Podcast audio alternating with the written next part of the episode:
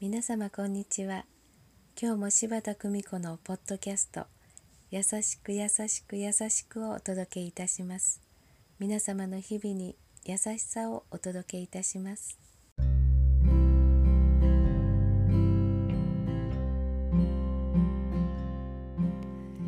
見取り師柴田久美子でございます。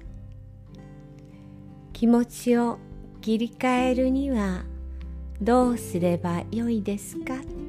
と友人が暗い顔で聞きました。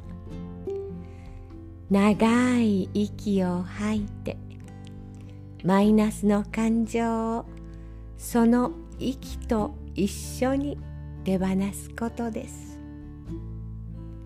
どうしようもない悲しみに襲われた時私は枕に顔を押し当てて布団の中で大号泣したことがあります。吐き出すこと。それが気持ちを明るく変えること。優しく優しく優しく。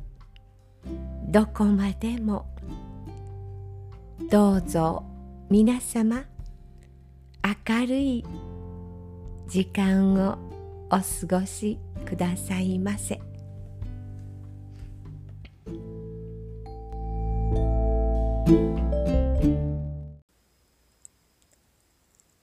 お聞きいただきありがとうございました柴田久美子のポッドキャストぜひ次回もお楽しみに